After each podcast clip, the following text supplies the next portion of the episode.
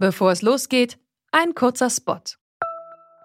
Bald starten ja wieder die Grand Tours mit viel sportlichem Ehrgeiz, medialer Berichterstattung und leider auch mit schlimmen Stürzen. Die Teilnehmenden sind hoffentlich gut abgesichert, denn im schlimmsten Fall müssen sie ihre Karrieren beenden, weil der Sturz es unmöglich macht, weiterhin zu fahren. Aber nicht nur im Sport, auch in jedem anderen Beruf kann eine Berufsunfähigkeitsversicherung sinnvoll sein.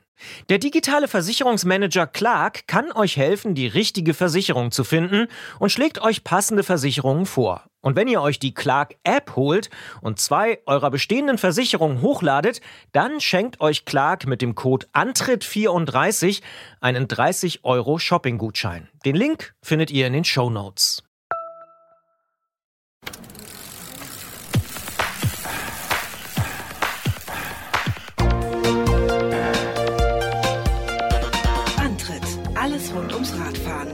Detektor FM.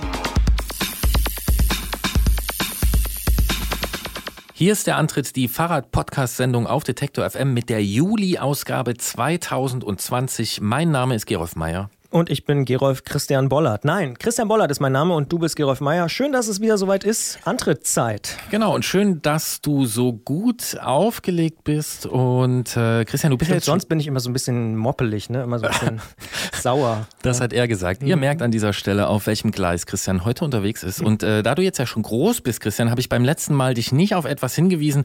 Äh, will dich jetzt einmal fragen, wie war dein vorletztes Wochenende? Mein vorletztes Wochenende. Hell.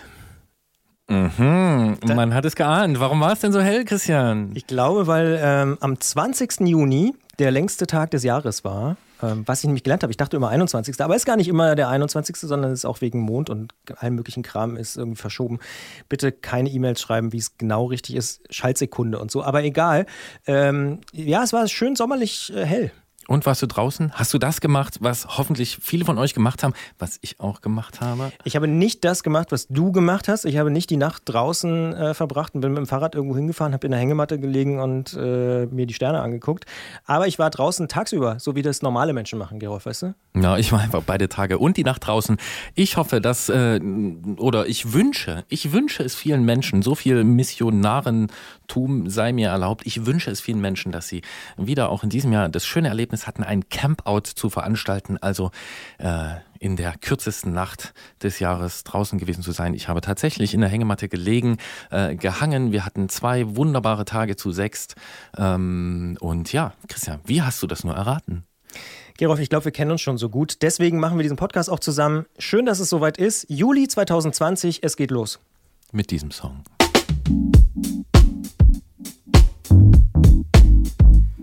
Should have been downtown. The people are rising. We thought it was a lockdown. They opened the fire. Them bullets was flying.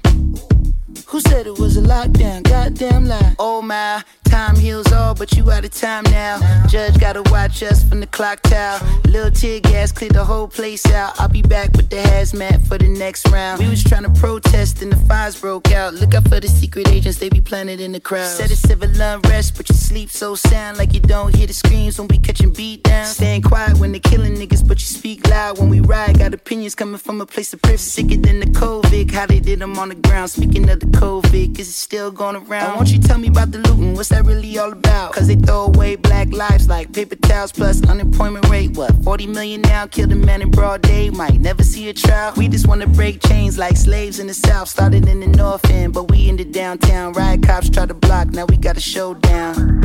Down. I hereby declare this to be an unlawful assembly. In the name of the people of California, You should have been downtown. The people are rising. Thought it was a lockdown. They opened the fire. Them bullets was flying.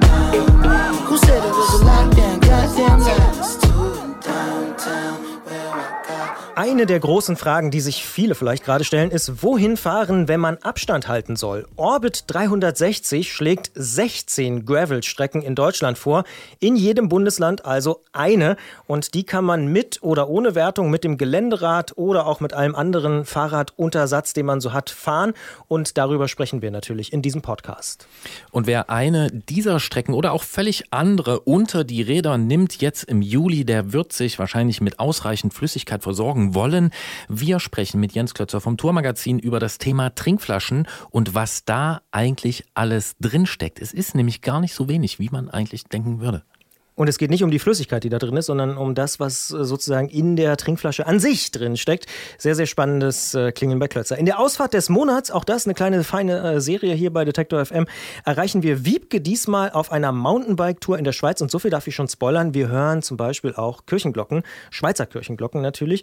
Und wir sprechen mit ihr darüber, wie sie, ähm, ja, das Mikroabenteuer, du hast es schon so ein bisschen äh, erwähnt, äh, Hängematte hast du gesagt, aber sie hat auch ein Mikroabenteuer erlebt im Frühjahr und davon berichtet sie uns in der Ausfahrt des Monats. Und zusätzlich natürlich auch von dieser Tour in der Schweiz. Äh, Und zunächst sprechen wir aber mit Marco Böhme, dem verkehrspolitischen Sprecher der Linksfraktion im Sächsischen Landtag, über das, was in den vergangenen Wochen unter dem Schlagwort Fahrradgate auch überregional bekannt geworden ist. Denn um die 1000 Fahrräder sind aus der Leipziger Asservatenkammer verschwunden. Der Vorwurf lautet, da haben sich Polizistinnen und Polizisten bereichert. Darüber müssen wir sprechen und das tun wir nach diesem tollen Song. thank you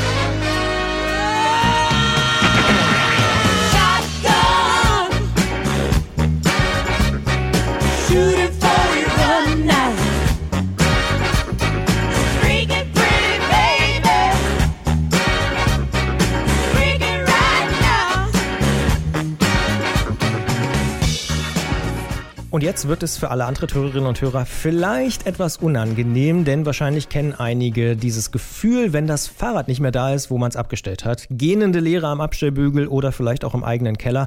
2019, also im vergangenen Jahr, sind in Deutschland rund 280.000 Fahrräder gestohlen worden. So steht es zumindest in der Kriminalstatistik der Polizei. Und die Dunkelziffer, die dürfte noch viel, viel höher sein, zumindest wenn man den Leuten glaubt, die sich damit auskennen, weil ja nicht jeder Fahrraddiebstahl auch wirklich angezeigt wird. Und die Hochburg der Fahrraddiebstähle, das ist tatsächlich Leipzig, die Stadt, aus der wir senden. Und ausgerechnet diese Stadt hat jetzt negative Schlagzeilen produziert, genauer gesagt die Ermittlungsgruppe Zentrale Bearbeitung der Fahrradkriminalität. Beim sogenannten Fahrradgate geht es darum, dass sich Beamte der Polizei an gestohlenen Rädern bereichert haben sollen. Was da passiert sein soll und was eigentlich mit sichergestellten Fahrrädern passieren sollte, darüber sprechen wir mit Marco Böhme. Er ist mobilitätspolitischer Sprecher der Linkspartei im Sächsischen Landtag und hat sich in dieser Funktion und als Teil der Opposition näher mit der Thematik beschäftigt. Hallo, Herr Böhme. Ja, hallo. Die sächsische Generalstaatsanwaltschaft ermittelt aufgrund des Verdachts, dass sich Beamte der sächsischen Polizei an sichergestellten Fahrrädern bereichert haben. Wie soll man das verstehen? Wie ist das abgelaufen? Also es ist wohl so, dass seit dem Jahr 2015 in einer der Asservatenkammern der Polizei in Sachsen, also speziell hier in Leipzig, ähm, eine Polizeibeamtin Fahrräder registriert und aufgenommen hat und diese dann an Kolleginnen und Kollegen, aber auch externe Personen für 50 oder manchmal auch nur 20 Euro verkauft hat. Ähm, und das sollen wohl über 1000 Fahrräder ähm, insgesamt sein. Und das ist im Jahr 2019 intern aufgefallen. Und erst jetzt, also im Sommer 2020, hat die Generalstaatsanwaltschaft diesen Fall übernommen, nachdem Journalisten das veröffentlicht haben, also da rangekommen sind an Informationen. Bleiben wir vielleicht mal bei dem schönen Wort Asservatenkammer. Äh, das ist ja auch gerade schon gefallen. Wie kommen denn Fahrräder da überhaupt rein? Also wie, wie landen die da und wie muss die Polizei dann vor allen Dingen damit umgehen normalerweise? Normalerweise hat jede Polizeidirektion, also jedes Revier, äh, eine eigene, also ja, einen Raum oder einen Keller oder irgendwas, wo dann Gegenstände, Beweismaterial vom Computer bis zum Werkzeug äh, gelagert werden.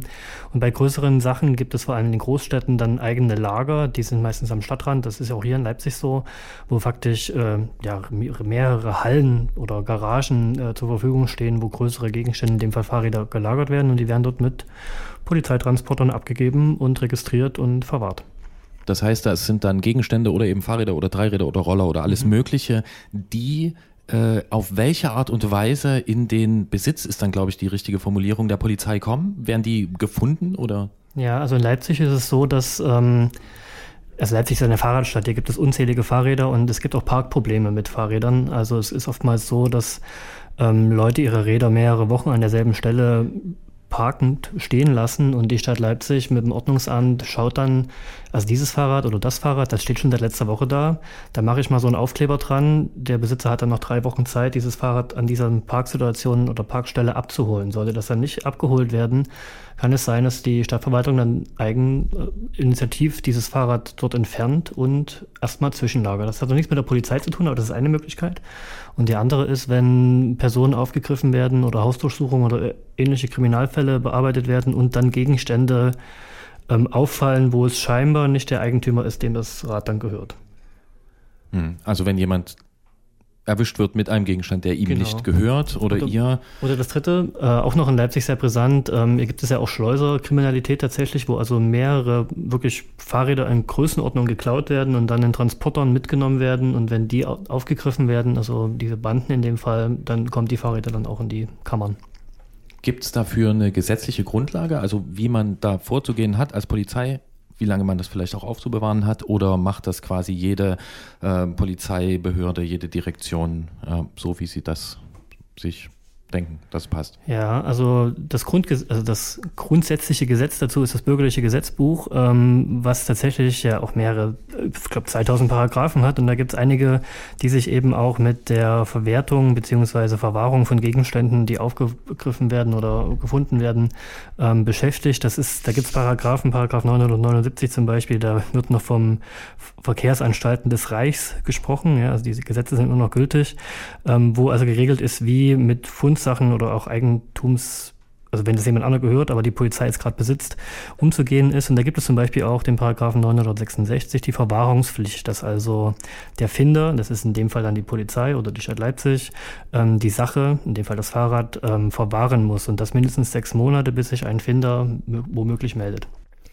Jetzt ist es ja so in dem Fall, nach allem, was wir so gelesen und äh, gehört haben, dass diese Fahrräder im Fall jetzt in Leipzig aus dieser Asservatenkammer an einen Verein weitergegeben worden sind, wo sie dann weiterverkauft wurden. Aber an den Verein weitergeben ist erstmal grundsätzlich okay, oder? Oder wie, wie ist da die Situation? Also nach diesen sechs Monaten, also nach Ablauf der Verwahrungszeit, muss mit den Fahrrädern irgendwas passieren. Also die können ja nicht die letzten 30 Jahre alle Gegenstände aufbewahren, die keiner mehr will oder abholt. Deswegen wird es dann eben nach sechs Monaten geprüft, ob man die versteigern kann zum Beispiel. Das ist das, häufigste, macht eigentlich jede Stadt, so Fahrradversteigerungen oder auch Gegenstände werden versteigert.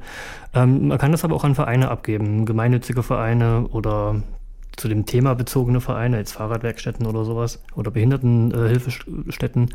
Und insofern kann die jeweilige Behörde, in dem Fall das Polizeirevier XY, dann auch entscheiden, an welchen Verein, in dem Fall war das jetzt der Gartenverein, abgegeben wird. Wobei ein Gartenverein eigentlich nichts mit Fahrrädern oder zu tun haben sollte. Aber wahrscheinlich ist es deswegen auch erstmal nicht aufgefallen, weil es an irgendeinen Verein übergeben wurde.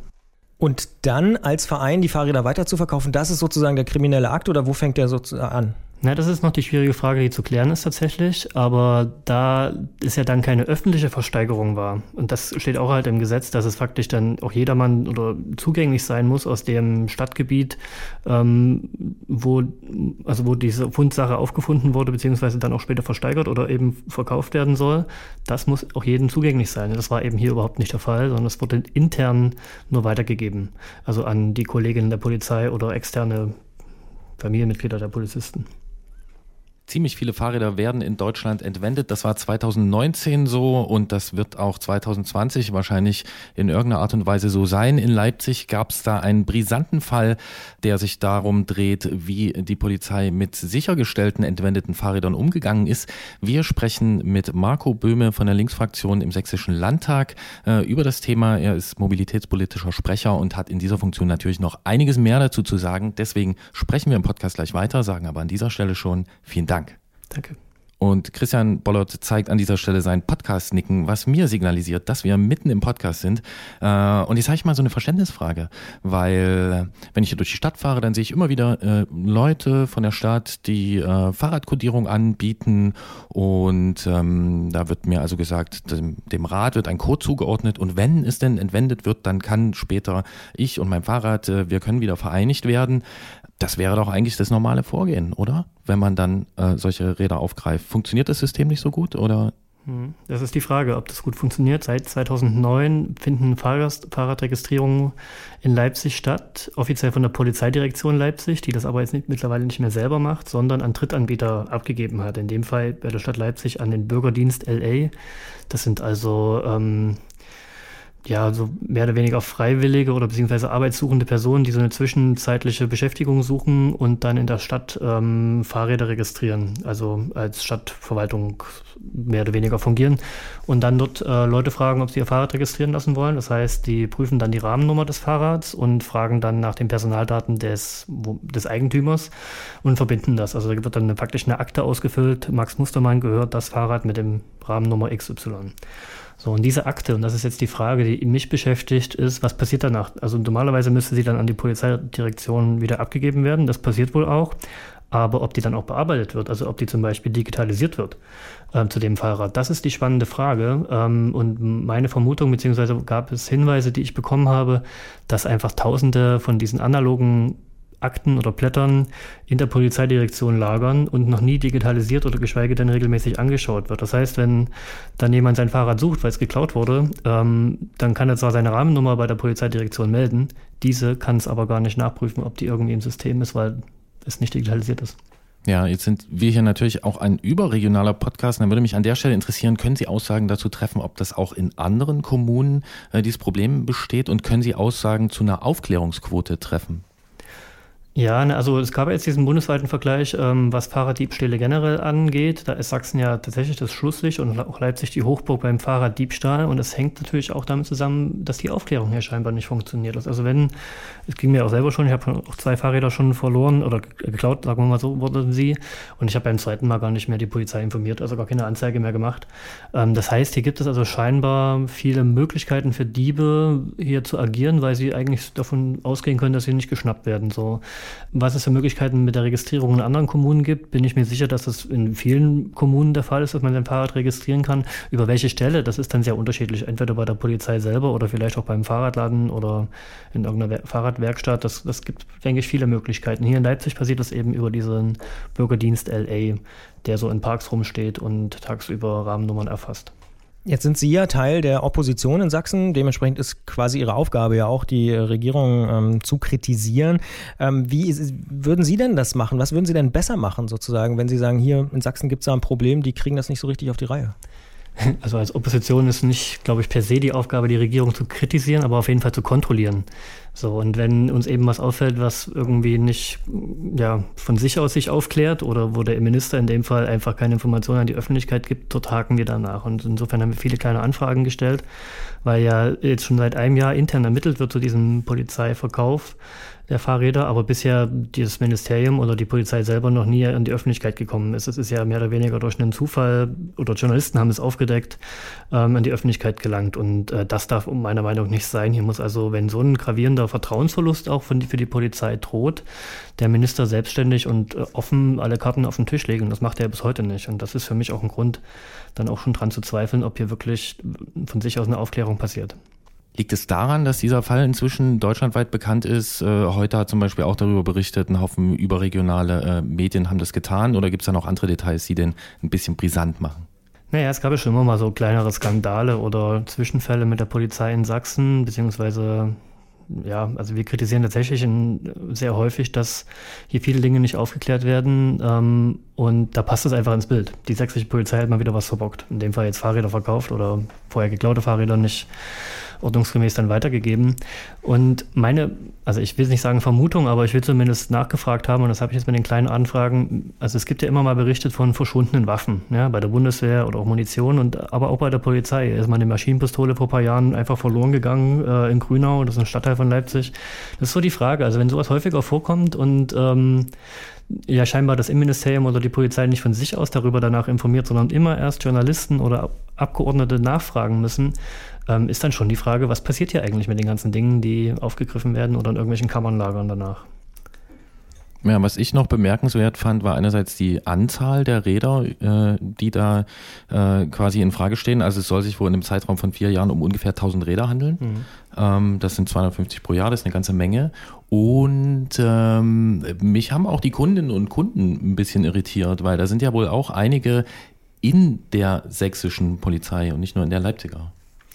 Genau, also es geht weit über Leipzig hinaus. Aus Dresden gibt es Polizeibeamtinnen, die da ähm, Fahrräder scheinbar gekauft haben. Es muss wohl auch so abgelaufen sein, dass es irgendwie doch sehr breit bekannt war innerhalb der Leipziger Polizei, weil wie komme ich sonst aus Dresden nach Leipzig gefahren und weiß genau, in welche Asservatenkammer, an welchen Kollegen ich mich dort anwenden muss, um mir dann auch ein Fahrrad auszusuchen. Also die Polizistinnen konnten ja real vor Ort sich anschauen, welches Rad sie jetzt für 20 Euro oder 50 Euro mitnehmen. Und wohin das Geld dann fließt, ist ja auch erstmal unbekannt gewesen, wahrscheinlich an die Hauptbeschuldigte, die diese Kammer geleitet hat. Das heißt, sie hat also privat auch Gewinn für sich selber erwirtschaftet. Das ist auch, auch nochmal ein, ein Aspekt, der sich unterscheidet von der normalen Versteigerung von Fahrrädern oder Gegenständen. Da muss nämlich dann der Gewinn an die Kommune äh, gegeben werden oder der Verein kann es behalten, aber nicht die Privatperson, die dort für die Kammer zuständig ist. Nach allem, was man bisher weiß, waren es auch ziemliche Schnäppchen, ne? so 50 mhm. bis 100 Euro für ja. durchaus sehr, sehr teure Räder. Ja. Was würde denn Marco Böhme in seiner Funktion als Teil der Opposition im sächsischen Landtag äh, tun, wenn er die Möglichkeiten hätte, äh, anders mit äh, gestohlenen Fahrrädern und anderem Diebesgut umzugehen? Also was, was, was für Möglichkeiten haben Politik und Verwaltung, äh, um Fahrraddiebstähle äh, einzudämmen oder dann anders zu verfolgen oder anders nachzubearbeiten, wenn sie denn passieren? Naja, es muss, denke ich, zunächst erstmal regelmäßige Innenrevisionen geben von solchen Beweissicherungslagern oder Asservatenkammern, um wirklich auch ähm, zu überprüfen, ob ja, das ordnungsgemäß eingetragen und auch wieder ausgetragen und rausgeschafft wird. Ähm, weil das ist auch eine kleine Anfrage, die ich gestellt habe, wie viele Dinge lagern eigentlich hier so in, in den Kammern in der Polizei in Sachsen und sind auch alle nach einem Verfahren zum Beispiel, also wenn irgendwie Kriminalfall XY behandelt wird und da gibt es Beweismittel, die werden gesichert und nach dem Abschluss eines Verfahrens müssten eigentlich diese Beweismittel wieder an die Zeugen äh, ausgehändigt werden. Da gibt es auch Meldungen, dass das ganz oft nicht mehr passiert, weil die tatsächlich weg sind, obwohl sie vorher registriert wurden von der Polizei als vorhandener Verhandlungsgegenstand zum Beispiel. Und das sind alles Dinge, da frage ich mich, das kann doch nicht wahr sein. So. Und also natürlich bei 20.000 Gegenständen kann mal sein, dass irgendwas verloren geht. Aber wenn das regelmäßig oder wie bei den Fahrrädern 1000 Stück einfach so verschwinden können, da muss also was im System falsch äh, sein oder keine ausreichende Kontrolle oder Dienstaufsicht ähm, passieren. Und da wäre mein erster Punkt, dass man wirklich mal gründlich hier alles auf den Kopf stellt, was hier in dieser Polizei in Sachsen abläuft.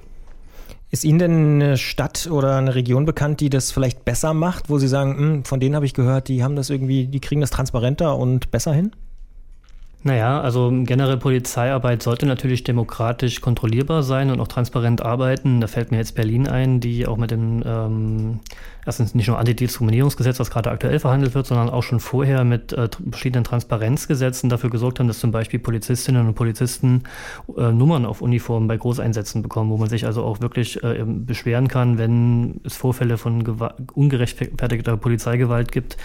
Also man, man den Polizisten dann auch identifizieren kann. Das Hauptproblem ist ja, gerade bei Großeinsätzen oder auch, auch nur bei privat, also bei kleineren Einheiten, wenn die vor der Haustür klingeln, man weiß nicht unbedingt, wie die Leute heißen. Und wenn dann was vorgefallen ist, kann man sie nicht unbedingt identifizieren, solche Personen oder schwarzen Schafe bei der Polizei. Das heißt, ein wichtiges Instrument ist für mich eine Nummerierung der Polizei, wo man sie dann später wieder aufgreifen, also darstellen kann. Aber das Wichtigere ist eine unabhängige Beschwerdestelle, also wo sich Bürger hinwenden können, denen was aufgefallen ist. Und so ist der Polizeiskandal ja, wo, also dieser Fahrradskandal ja auch auf, äh, ähm, in die Öffentlichkeit gekommen, dass also Leuten da was aufgefallen ist.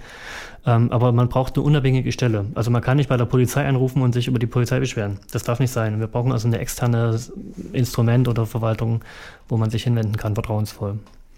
In der Hoffnung auf eine gute Nachricht zum Schluss möchte ich noch nachfragen, von den zwei gestohlenen Fahrrädern bei Ihnen jetzt persönlich, wie ist da die Aufklärungsquote? Null. Marco Böhme sitzt für die Linkspartei im Sächsischen Landtag, ist dort mobilitätspolitischer Sprecher, hat äh, mit einer persönlichen Aufklärungsquote äh, von null, äh, in was sein persönliches Fahrraddiebstahlserleben zu tun. Äh, wir wünschen ihm dabei viel Erfolg und äh, danken fürs Gespräch. Ja, vielen Dank euch. Bis dann.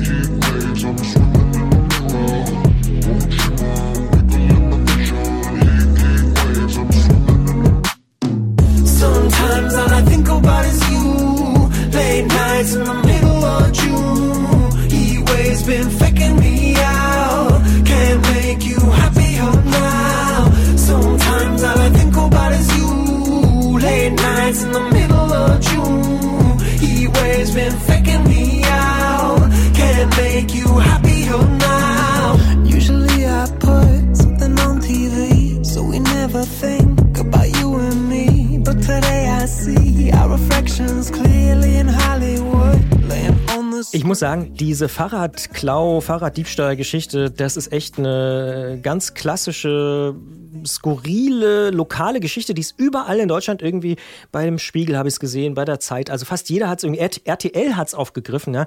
Das ist echt so eine typische Provinzposse, muss man mal so sagen, die es deutschlandweit geschafft hat. Ich glaube, jeder, der ein Alert hat auf Fahrrad in Deutschland, hat diese Geschichte gesehen in den letzten Wochen. Ja, ich finde, also neben den angesprochenen Sachen, die wir im Gespräch gehört haben, finde ich zwei Sachen äh, daran äh, bemerkenswert. Das eine ist, dass es eigentlich, also auch wenn es eigentlich traurig ist, aber es ist auch, ich finde es lustig. Ich finde es wirklich richtig gehend so. Es ist skurril auf jeden ja, Fall. Ja, und Ja, über den Kleingartenverein und äh, dann auch so viel intern da offensichtlich Räder verscheuert. Das ist irgendwie so lustig, dass es dann darüber dann noch so, so, so einen extra Drive bekommt, weil über diese Lustigkeit äh, setzen sich viele Leute damit auseinander. Und wenn man dann aber das überträgt und sich fragt, gibt es denn andere Felder, äh, Tätigkeitsfelder der Polizei oder der Verwaltung, in denen sie ähnlich vorgeht, dann bekommt es nochmal eine ganz eigene Note. Das ist dann eher ein schaler Beigeschmack, würde ich sagen, wenn man jetzt nach, einer, nach einem Wort suchen würde. Aber skurril finde ich auch, das habe ich irgendwo gelesen, dass sie denen quasi nur auf die Schliche gekommen sind, weil sie Quittungen ausgestellt haben in diesem Gartenverein. Das ist schon irgendwie, das ist typisch deutsch. Das muss ich schon so sagen. Genau, und das ist der zweite Punkt, den ich anbringen äh, wollte. Das ist dann schon äh, wirklich, äh, das ist schon innovativ. Also wenn man als Mitglied der Polizei äh, Sachen macht, die äh, eigentlich so überhaupt nicht clean sind und das dann auch noch quittiert, das äh, ist schon ein besonderer Mix aus Kreativität und weiß ich nicht, äh, was ist denn da, was steckt denn da noch drin? Also äh, einer stupide durchgehaltenen Arbeitsroutine. Bürokratie und, äh, oder ja, wie auch immer. Ja, ja, es ist auf jeden Fall. Ja, interessant. Genau. Und garantiert nicht quittiert wird werden, wenn jemand von unseren Hörerinnen und Hörern oder jemand anderes eine äh, der Strecken fährt, über die wir jetzt äh, gleich sprechen werden mit Raphael. Aber äh, wir wissen ja, für manche Sachen braucht man einfach keine Quittung. Vor allen Dingen dann nicht, wenn sie nichts kosten. Es geht um Orbit 360.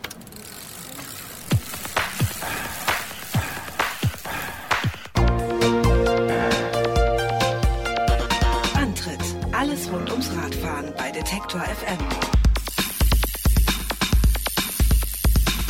Hier in Studio 1 ist es so richtig warm. Wir merken es, der Sommer ist da und alles ist in diesem Jahr ein bisschen anders. Wir haben in den zurückliegenden Ausgaben dieses Podcasts ausgiebig darüber gesprochen und uns unter anderem die Fragen gestellt, wie Fahrradrennen im Sommer 2020 aussehen mögen und wo und wie Menschen mit Fahrrad ihre freie Zeit verbringen werden.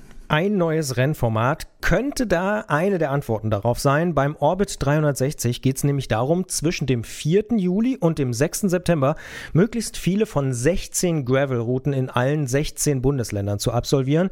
Germany's First Gravel Series ist der Untertitel der Veranstaltung und wir sprechen mit einem der Leute, die sich das Ganze ausgedacht haben, mit Raphael Albrecht aus Berlin nämlich und sagen an dieser Stelle Hallo Raphael. Hallo, liebe Grüße aus Berlin.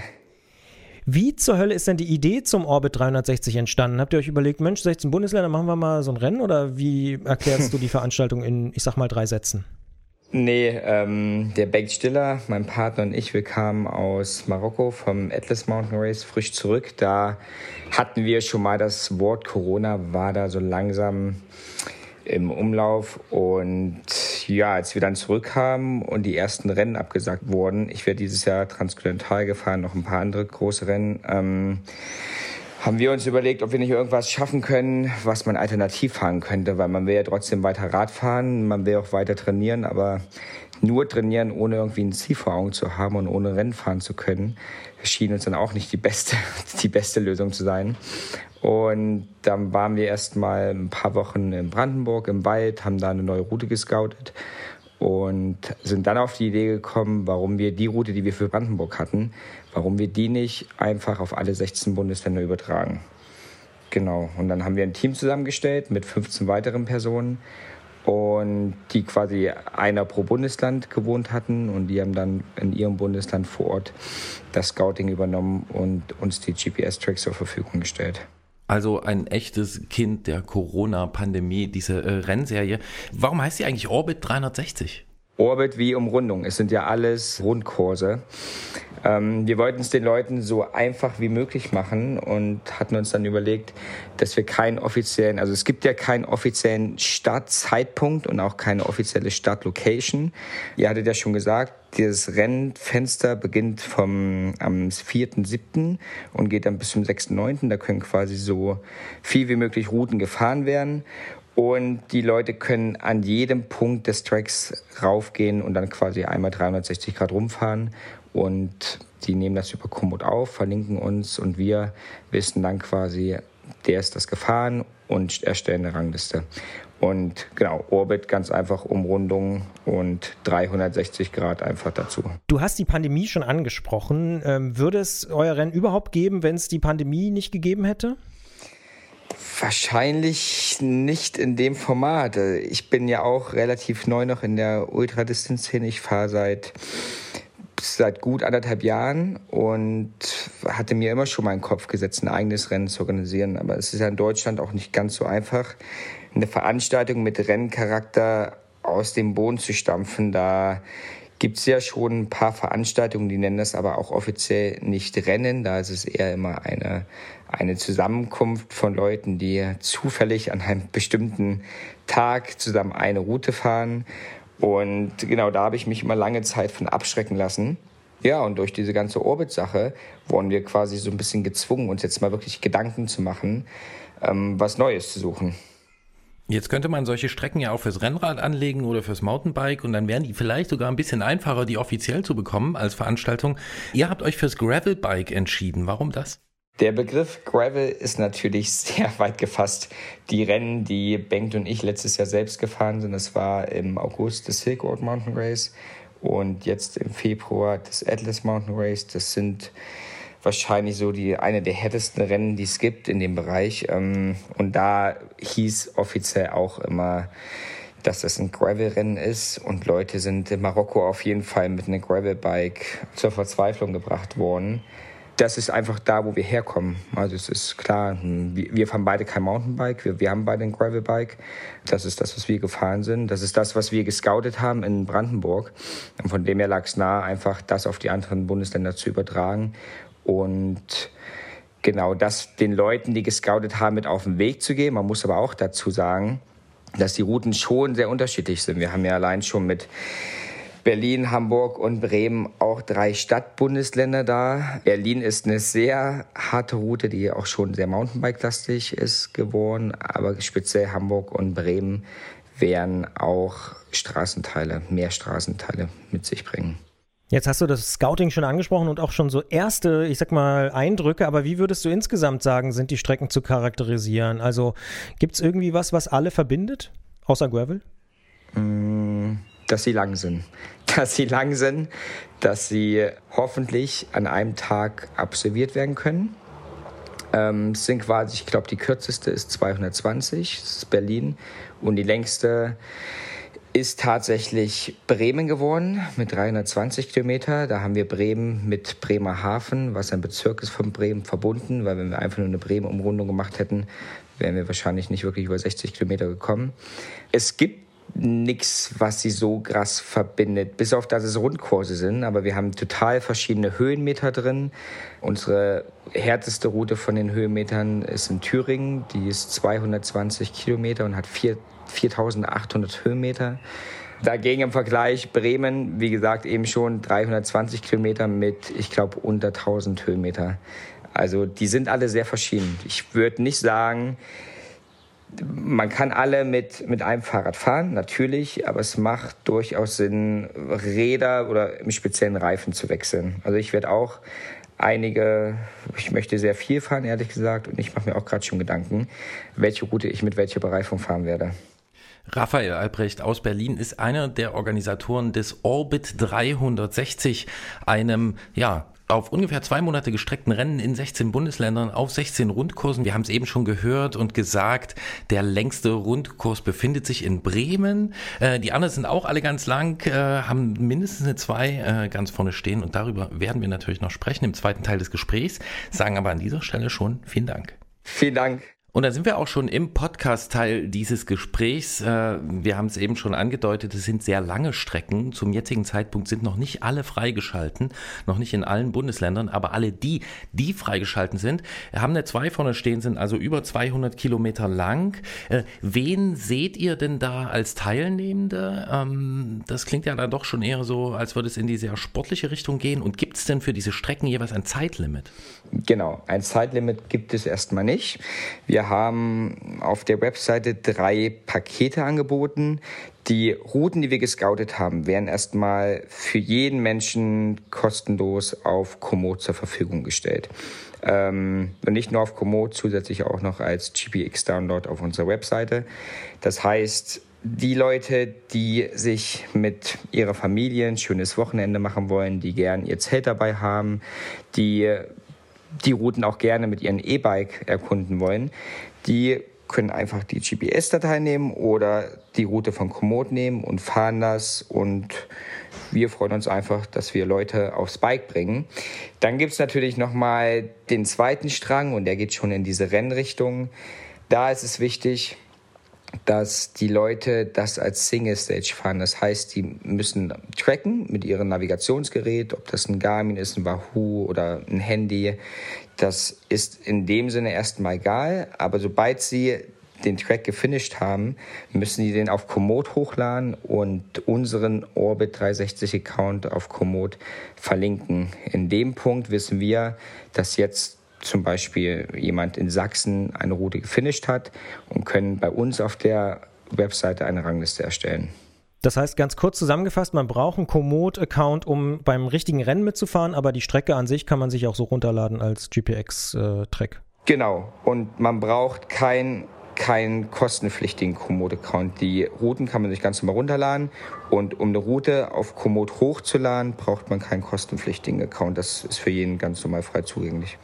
Wir haben aber auch in dem Paket ein Komoot-Voucher für drei Regionen, ist auch damit inbegriffen. Jetzt haben wir schon gehört, es sind also sowohl die äh, reifenwechselnden Sportler, die sich auf lange äh, Single-Etappen äh, vorbereiten äh, wollen in eurem Blick, als auch Familien oder auch E-Biker, die das also ein bisschen in längeren äh, Zeitabständen fahren äh, können. Die habt ihr auch im Blick. Wie viel Wettkampf steckt denn in dieser, in dieser, in dieser Sportklasse, die du da eben skizziert hast? Also wie funktioniert diese Wertung dann am Ende und was gibt es zu gewinnen? Gibt es was Genau. zu gewinnen? Mm, Es wird nichts zu gewinnen geben, außer Ruhm und Ehre.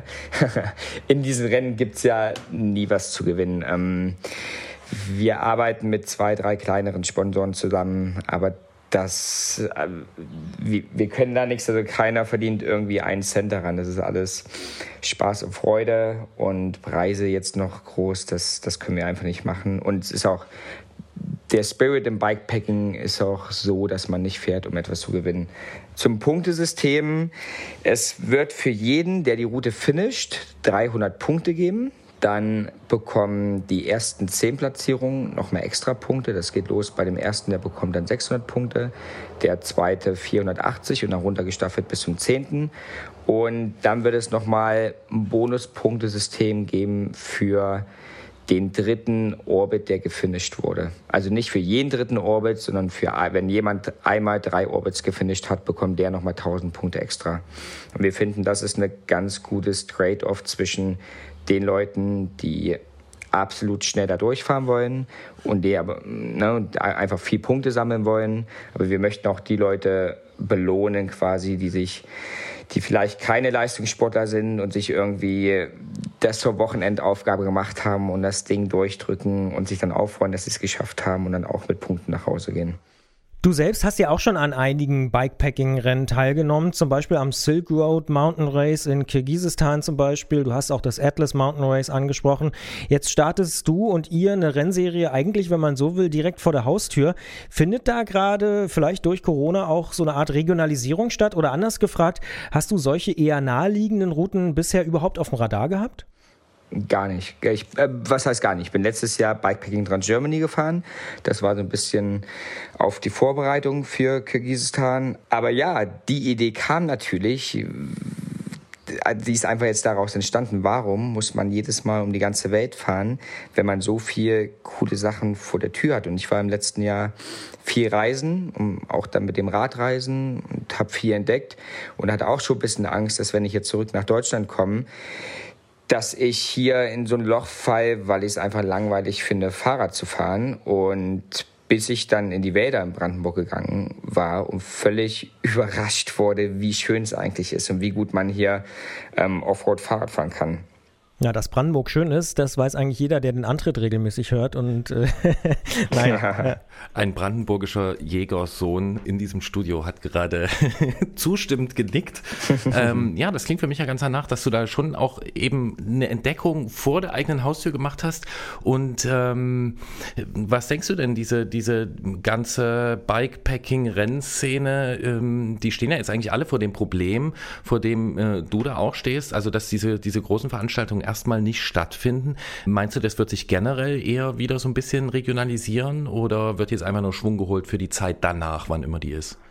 Das ist gut möglich. Ich glaube, die Rennen werden nächstes Jahr alle ausgebucht sein. Die Leute werden nächstes Jahr natürlich brennen. Also ich inklusive. Ich wollte dieses Jahr TCR fahren. Ich werde mich freuen, wenn ich es nächstes Jahr fahren kann. Aber klar, Leute fangen jetzt an, vor der Tür rauszugehen und daraus können sich durchaus noch weitere Rennen entstehen lassen.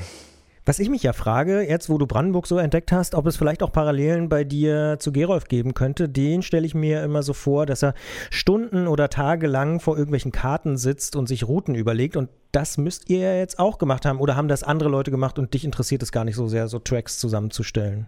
Ich liebe Routenplanung. Ich habe teilweise, ich sitze ich sitze mehr vorm Rechner und plane die Routen, als ich dann letztendlich abfahre. Also mir macht das super viel Spaß, aber für Orbit 360, das muss ich nochmal sagen, ich habe ja nur die Brandenburg-Route gescoutet. Wir sind ja insgesamt ein Team von 16 Leuten und ich habe ja nicht jedes Bundesland selbst gescoutet. Also das hat quasi die Person vor Ort gemacht und hat mir die GPX-Datei zugeschickt und wir verwalten quasi als Headquarter in Berlin, Bengt und ich alles und fügen alles zusammen. Ja, was Christian da noch nicht verstanden hat. Also ich, ich freue mich erstmal über deine Charakterisierung oder über deine Vorstellung. Das Tolle ist ja am Routenplan, dass man die Route dann zweimal erlebt. Nämlich einmal in der Vorstellung, wenn man mhm. äh, vor der Karte sitzt oder vorm Rechner und dann äh, in der Realität. Und in der Realität ähm, muss ich sagen, äh, als ich das gehört habe mit, okay, es gibt 16 Routen in 16 Bundesländern, da habe ich gedacht, hey, das ist ein cooles Ding. Denn ich habe eigentlich noch so einen geheimen Wunsch, den wollte ich jetzt hier mal kundtun. Ich find's cool, was ihr macht. Ich find's aber ein bisschen schade, dass es Rundkurs Kurse sind. Denn was ich noch viel cooler fände, wäre, wenn man Verbindungsstrecken hätte. Da könnte ich sogar ein paar beisteuern, weil für mich persönlich so die Flussradwege, die nerven mich. Ich finde die sogar ziemlich gefährlich. Das heißt, dieses ganze Gravel-Ding, das, das, das finde ich, hat äh, meiner Meinung nach noch ziemlich viel Potenzial. Ähm, denkt ihr da auch noch weiter? Macht ihr das jetzt als Einmalgeschichte oder sagt ihr, hey, wir könnten jetzt eigentlich daraus auch ähm, was entwickeln, was so in Richtung Streckennetz geht? Ja, wir gehen definitiv weiter. Wir sind jetzt gerade absolut am Limit, was das Arbeitspensum angeht. Also es geht jetzt seit ungefähr drei Monaten schon und viele Leute fragen sich immer, warum man für so ein unsupported Rennen eigentlich Startgebühr bezahlen muss. Habe ich mich wahrscheinlich, als ich angefangen habe, diese Rennen zu fahren, auch gefragt, muss das so teuer sein? Kann man das irgendwie oder wie entsteht der Preis erstmal? Also ich sitze seit drei Monaten wirklich Vollzeit an der Sache dran und wir haben Ideen für nächstes Jahr und die gehen in alle möglichen Richtungen, aber das müssen wir schauen, wenn die Saison vorbei ist. Jetzt gerade haben wir noch so viel Arbeit vor uns, dass wir diese Saison gut rumkriegen wollen. Und nächste Saison, genau, zum Beispiel Bundesländer verbinden, ist eine Variante. Für dieses Jahr haben wir gedacht, dass Rundkurse total einfach sind, weil wir wollten die Einstiegshürde für die Fahrer so niedrig wie möglich halten. Damals wussten wir zum Beispiel noch nicht, ob man überhaupt in viele Bundesländer reinkommt, ob man nur die zwei, drei Nachbarbundesländer fahren kann. Und deshalb war das Kriterien für die Routenplanung immer, dass zwei, drei kleinere Städte dabei sind, die einen Zug haben, einen Bahnhof. Und für die Leute, die ein Auto haben, ist es ja eh relativ egal. Und dann war eben dieses Kriterium immer gegeben, die Leute können starten, wo sie wollen auf der Route. Sie fahren einmal rum und schicken uns den Track, weil ja, da muss man, ist man nicht gezwungen, zu irgendwelchen Städten jetzt zu fahren und dann hat man gef- gefinisht mitten in der Nacht und kommt nicht mehr nach Hause, sondern so kann das jeder selbst für sich ein bisschen planen, wie es ihm am besten passt. Eine Frage muss mir als Brandenburger noch erlaubt sein. Was ist denn der Teil oder der Part von dem Brandenburger Rundkurs, wo du gesagt hast, wow, das hätte ich nicht gedacht, dass das in Brandenburg ist? Das kann ich relativ einfach sagen, Schmöldesee. Ich weiß nicht, ob du den kennst. Östlich vom Schmöldesee geht ein Uferweg lang, der macht so wahnsinnig Spaß. Also da kommt man aus dem Grinsen nicht mehr raus, wenn man den fährt und dann, wenn man ihn im besten Fall abends fährt. Ich glaube, viele Leute werden in Potsdam starten, weil es einfach nahe liegt, da kommt man leicht hin. Von dort muss man nicht noch irgendwo hinfahren, dann kann man direkt rauf auf die Strecke. Dann würde man, je nachdem, wie schnell man fährt, wahrscheinlich gegen Sonnenuntergang am Schmöldesee vorbeikommen und das ist super schön. Also ich habe selbst beim Scouten bin ich nicht mehr rausgekommen aus dem Lachen. Also ich war so überrascht, wie viele coole Ecken es gab. Wir haben im Süden viele coole Ecken, auch sehr sandige Ecken. Das muss man natürlich auch nochmal ganz klar sagen. Wir sind ein Offroad-Rennen. Wir haben auch Straße dabei, aber nur dann, wenn es sich nicht vermieden ließ.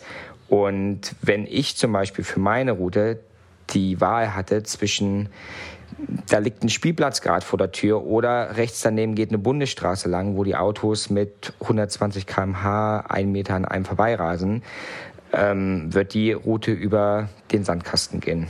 Deshalb breite Reifen sind erwünscht. Wer also in diesem Sommer noch nichts vorhat, vielleicht auch äh, viel Zeit hat und ein Fahrrad, bei dem man die Reifen wechseln kann, äh, der kann sich das ja überlegen. Es steht äh, zu erwarten, dass da bei 16 Routen einige Spielplätze dabei sind. Ja, äh, Raphael Albrecht ist einer von den Menschen, die das Orbit 360 organisieren. Man äh, erreicht sie oder erreicht das Rennen über orbit360.cc und äh, wir sind gespannt, was draus wird und sagen Danke für das Engagement und viel Erfolg. Ich danke. When I think that I'm over you, I'm overpowered.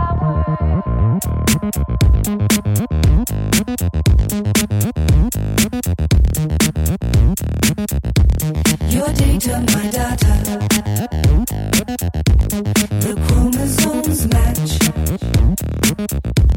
Exact as in matter.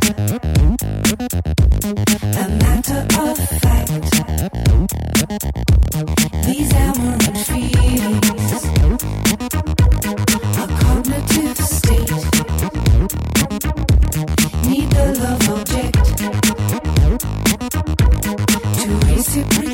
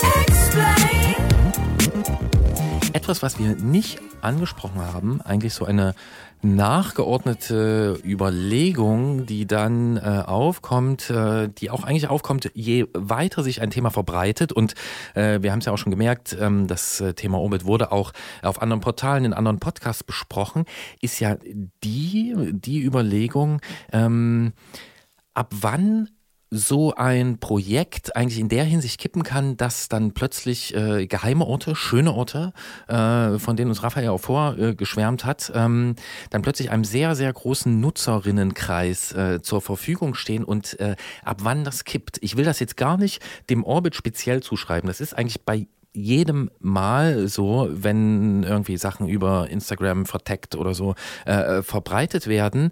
Äh, aber das ist mal zu beobachten. Das wünscht man natürlich nicht, dass es dieser Strecke passiert und vor allen Dingen auch nicht durch Orbit, weil das ist ein cooles Projekt. Aber äh, das fiel mir dann im Nachgang so noch ein dazu. Aber ist das nicht elitär?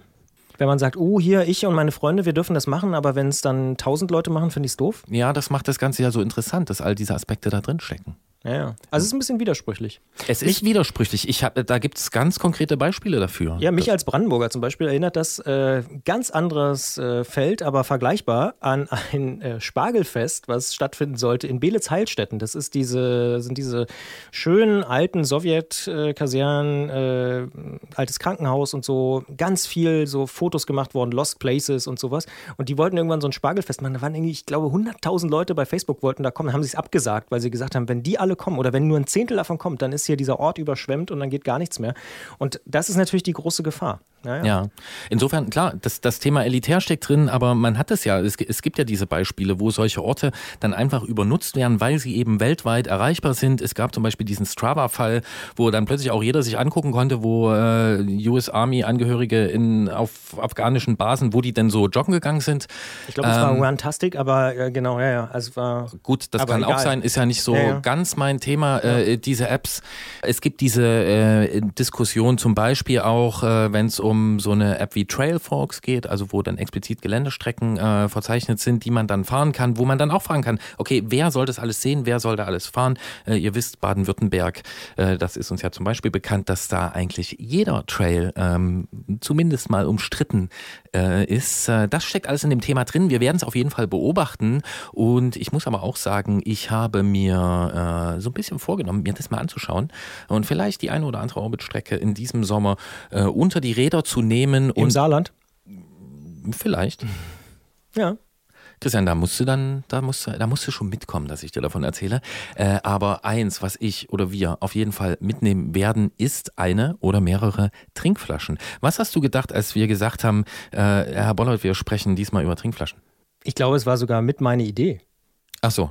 Dann so, so sieht ein klassisches Eigentor aus, aber diese Idee hast du mal vor einer gewissen Zeit geäußert und wir haben sie wieder aufgegriffen. Ja, wir sprechen über Trinkflaschen und wie schon gesagt, es steckt mehr drin, als man denkt und Herr Klötter ist halt eben ein Allround-Techniker, der uns auch alle Fragen dazu beantworten kann. Klingeln bei Klötzer. Die Technikfrage beim Antritt auf Detektor FM. Tourredaktion Jens Klötzer, schönen guten Tag. Der Sommer ist da, die Tage sind lang und die Bräunungskanten, die schärfen sich, außer bei Leuten wie mir, immer mehr. Und wer jetzt auf Tagestour geht, der soll und wird auch ans Trinken denken. Denn wo viel geschwitzt wird, muss natürlich Flüssigkeit nachgereicht werden, wie man so schön sagt. Wasser, Schorle oder auch Fitnessdrinks müssen ja irgendwie mit ans Rad und mitgenommen werden oder auch auf den Rücken. Die meisten Radfahrerinnen und Radfahrer, die klemmen sich Trinkflaschen ans Rad, in die sie allerlei Getränke füllen. Doch was ist überhaupt eine gute Trinkflasche? Woran lässt sich das festmachen? Und was muss man beachten, wenn man schick bedruckte Getränkebehälter über lange Zeit nutzt? Ein Thema wie gemacht für eine Sommersendung. Da ziehen wir doch gleich unseren Alljahresexperten für alle Technikfragen rund ums Rad hinzu. Jens Klötzer vom Tourmagazin aus München hat den weiten Weg ins Leipziger Studio auf sich genommen und wir sagen Hallo und Prost. Hallo, ihr zwei. Flasche voll machen, Flasche austrinken, fertig. Warum müssen wir überhaupt über Trinkflaschen sprechen? Naja, wenn du es dabei belässt, wird es gesundheitlich bedenklich, sage ich mal. Also das Zeug sollte man nicht zu lange in der Trinkflasche lassen. Ähm, man kippt das ja dann auch in sich rein, das auch noch unter Belastung und äh, das tut dem Körper dann nicht so gut, wenn das Zeug lange steht. Ja, dem kann ich mich grundsätzlich anschließen. Ich meinte nur dieser vermeintlich simple Vorgang des Einfüllens und Austrinkens und wir nehmen uns hier raus, ähm, das zum Thema einer äh, Klingen bei Klötzer Ausgabe zu machen. Ist das unser Sommerloch oder was ist los? Äh, nö, in dem Thema steckt einfach viel drin. Also es gibt äh, sehr viele Materialien, es gibt ein paar Sachen zu beachten bei der Pflege und bei der Funktion auch und deswegen finde ich es ein gutes Thema. Dann fangen wir doch bei den Materialien einfach mal an. Aus welchen werden sie denn hergestellt, die Trinkflaschen? Und was sind so Vor- und Nachteile? Ähm, ja, es gibt verschiedene. Ich fange mal mit den selteneren an. Ähm, das, so aus Metall gibt es Trinkflaschen, meistens Aluminium, manchmal Edelstahl. Ich habe auch schon welche aus Titan gesehen. Die haben den Vorteil, dass sie ja relativ unempfindlich sind, was so Verschmutzungen und Gammeleien angeht. Man kann sie einfach reinigen. Der große Nachteil ist, dass sie fest und unflexibel sind. Und deswegen bestehen die allermeisten Trinkflaschen, die man vom Fahrrad jetzt kennt, aus Kunststoff. Ähm, meistens Polypropylen, das ist äh, weich und das heißt, A, kann man es quetschen, zusammendrücken, damit man besser draus trinken kann, dann kommt mehr raus. Und äh, noch ein Vorteil im Profisport sind es dort sogar die einzigen, die erlaubt sind. Wenn so ein Ding mal runterfällt und ein anderer Radfahrer drüber fährt, dann passiert da nichts. Und äh, dort sind feste Flaschen verboten, sowohl als Glas als auch Metalle. Ja, jetzt haben wir schon gesagt, die meisten Flaschen sind äh, flexibel, die sind also weich. Da liegt ja dann die Vermutung nahe, dass da auch Weichmacher drin sind. Ähm, ist das so und wie äh, bedenklich ist denn das gesundheitlich? Ähm, also es ist nicht bei allen so, bei den allermeisten sogar nicht. Man muss ein bisschen gucken, aus welchem Material sind die Flaschen. Also die aus Polypropylen. Ähm, es gibt da so Logos, die dann unten aus der Flasche eingestanzt sind. Äh, und wenn die aus Polypropylen bestehen, und das sind die allermeisten Flaschen von Markenherstellern, das kann ohne Weichmacher verarbeitet werden. Ähm, es gibt auch welche aus Polycarbonat. Das ist ein harter Kunststoff und wenn man den flexibel gestalten will, dann kommt da Weichmacher rein. Sowas sollte man vermeiden und generell würde ich auch sagen, lieber Flaschen von Markenherstellern kaufen, die sich etabliert haben. Die sind vielleicht ein bisschen teurer, aber da kann man relativ sicher sein, dass da keine Schadstoffe drin sind. Aber es gibt ja tatsächlich auch, habe ich gesehen, biologisch abbaubare Materialien. Was hältst du davon? Ja, da bin ich so ein bisschen skeptisch. Also tatsächlich soll es solche biologisch abbaubaren Kunststoffe geben. Ähm, nur sind die Inter Untersuchungen dazu, wie lange das dauert, da gibt es nicht sehr viel. Und alles spricht dafür, dass das sehr, sehr lange dauert. Also Jahrzehnte, vielleicht sogar noch länger. Und dann muss man sich ganz praktisch die Frage stellen, wie entsorge ich so ein Ding? Also äh, auf dem Kompost oder in den Biomüll gehört es nicht. Dort wird es eh wieder aussortiert. Und dann kommt es doch irgendwie in die Mülltonne und wird recycelt. Und dann kann man auch normale Trinkflaschen nehmen, die einen Bruchteil dessen kosten. Und Polypropylen lässt sich sehr gut recyceln, deswegen ist das gar kein Problem. Also ist das einfach so ein Fall von dem, was man da Greenwashing nennt? Also einfach mal ein schönes Öko-Label drauf gedruckt und weil es sich gut verkauft? Äh, ja, so könnte man es bezeichnen. Man könnte auch sagen, immerhin ist es irgendwie ein Versuch oder ein Anfang, diesen, dieses Problem so ein bisschen in den Griff zu kriegen. Mhm. Nun muss eine Flasche ja die Flüssigkeit einerseits gut transportieren, andererseits muss man aber auch gut daraus trinken können. Was macht denn einen guten Flaschenverschluss aus, aus dem man das tun kann? Äh, gute Frage. Also äh, ein guter Flaschenverschluss, der lässt möglichst viel durch, weil bei großer Belastung will ich natürlich viel trinken und schnell trinken. Und äh, wenn ich da sehr ziehen muss, dann wird es anstrengend. Auf der anderen Seite sollte natürlich nichts rauslaufen, wenn die Flasche im Rahmen steckt. Und äh, da gibt es so, ja, so labyrinthartige Verschlüsse, ähm, die ganz gut funktionieren. Schön ist auch, wenn er sich leicht verschließen lässt. Das geht meistens mit den Zähnen, dass man das so, diesen Nippel so rauszieht und wieder zumacht. Und die Flaschen, die ich am liebsten habe, die sind auch noch ein bisschen teurer. Die haben sogar so, die sind so verstellbar, wo man die Durchflussmenge so ein bisschen variieren kann. Die finde ich super, weil da kann man es genau auf seine Bedürfnisse einstellen ganz vorne dabei bei der Flaschentechnik Jens Klötzer. Äh, ich kenne auch so Verschlüsse, da ähm, entweder sind die Flaschen, wenn die zum Beispiel, wenn die hart sind, also wenn es Metallflaschen sind, dann kenne ich das so, man trinkt, man fährt über Kopfsteinpflaster, es ruckelt, dann haut man sich das irgendwie in die Zähne, das finde ich unangenehm. Und ich habe mir auch schon an Verschlüssen die Lippe eingeklemmt. Kennst du das? Äh, ich kenne alles, ja. Also ähm, klar, also weiche, weiche Verschlüsse, meistens die dann so aus Silikon sind natürlich auch angenehmer zum Trinken, natürlich, dass man sich da nicht wehtut ganz klar. Das ist die Bürde, die Jens Klötzer zu tragen hat. Er kennt nämlich alles. Und jetzt könnte man denken, das macht ihm das Leben besonders einfach. Macht's nicht nur, denn deswegen muss er einmal im Monat zu uns ins Studio kommen oder ans Telefon und sich von uns ausfragen lassen. Und weil sein Wissen so tief und umfassend ist, müssen wir natürlich noch weiter sprechen im Podcast-Teil. Das machen wir gleich. Wir sagen aber auch hier schon vielen Dank, dass du zu uns gekommen bist und uns über Flaschen aufgeklärt hast. Das gerne. Bis dann. Und den Elfmeter muss ich natürlich aufnehmen. Zwei Flaschen fragen Jens Klötzer, was man über Trinkflaschen lernen muss. Ich würde ja wissen, wie viele Flaschen braucht man denn eigentlich? Also wenn ich jetzt so als handelsüblicher Hobbysportler unterwegs bin, weil ich habe so ein bisschen rausgehört, du würdest auch dazu raten, die ab und zu mal auszutauschen und nicht zehn Jahre zu benutzen. Äh, absolut. Also ich habe äh, eigentlich eine Lieblingsflasche, die ich dann das ganze Jahr über benutze und am Ende des Jahres tausche ich sie dann mal aus. So läuft es bei mir meistens. Ich habe natürlich auch noch eine zweite, weil wenn man Rennen fährt und in Rennsituationen äh, ein bisschen mehr zu trinken braucht, dann habe ich auch zwei im Rad. Aber normalerweise benutze ich nur eine, die ich während der Tour auch auffülle. Den Komfort kann ich mir leisten. Jetzt, wenn du im Sommer unterwegs bist, fährst du mit einer Trinkflasche los bei einer Tagestour? Ich fahre mit einer Trinkflasche los und fülle die irgendwo wieder auf, an der Tankstelle oder wenn ich eine Kuchenpause mache oder so. Dafür reicht mir ein halber Liter. Ich bin ja Team zwei Trinkflaschen, weil ich irgendwie immer denke, da brauche ich Sicherheit. Nicht, dass ich hinten noch zwölf im äh, Trikot hätte, aber ich habe immer zwei dabei, muss ich sagen. Ähm, ja, also muss jeder halten, wie er es am besten findet. Ich, wenn man zwei Trinkflaschen hat, muss man auch zwei wieder sauber machen. Und ich verrate hier natürlich kein Geheimnis, dass der Trend an modernen Rädern, gerade der Kategorie, die man auf jedem Untergrund fahren kann, äh, ja dahin geht, dass da drei oder auch vier Flaschenhalter dran sind. Äh, Die Räder sind dafür gedacht, dass man wo lang fährt, wo man sie nicht so einfach wieder auffüllen kann. So verstehe ich diesen Trend. Hm. Aber jetzt nochmal zu dem gesundheitlichen Aspekt. Du hast also gesagt, wie lange man die ungefähr nutzen sollte, dass man die vielleicht mal austauschen sollte. Wie kriege ich denn zum Beispiel so einen Verschluss sauber mit so einem Labyrinth, wo ich da durchsauge? Also tue ich die in die Spülmaschine und dann ist es sauber oder gehe ich da mit einer Spezialbürste ran oder wie machst du das? Ja, also ich tue sie in die Spülmaschine tatsächlich, ähm, möglichst heiß. Und äh, bei äh, guten Flaschen lassen sich die Verschlüsse auch zumindest teilweise zerlegen. Ähm, dann kann man sie so ein bisschen auseinandernehmen, damit sie sauberer werden. Und äh, ja, äh, in der Spülmaschine gut durchspülen und dann werden die schon sauber. Ich habe mal gehört, aber vielleicht ist es ja auch tatsächlich so eine urbane Legende, dass man die lieber nicht in die Geschirrspülmaschine machen soll, weil dann irgendwie alles äh, kaputt gehen kann. Stimmt das oder? Also ich mache mir bei den Kunststoffflaschen, die ich dann jedes Jahr austausche, keine großen Sorgen. Es kann natürlich sein, dass die dadurch matter werden oder sowas, aber ähm, eine defekte Trinkflasche habe ich jetzt noch nicht aus dem Geschirrspüler geholt. Jetzt haben wir schon gelernt, du fährst also im Sommer mit einer Trinkflasche los, auch wenn es besonders heiß ist. Wie ist es denn im Winter? Es gibt ja auch Trinkflaschen, die äh, zum Beispiel einen warmen Tee besonders warm halten oder besonders heiß halten sollen.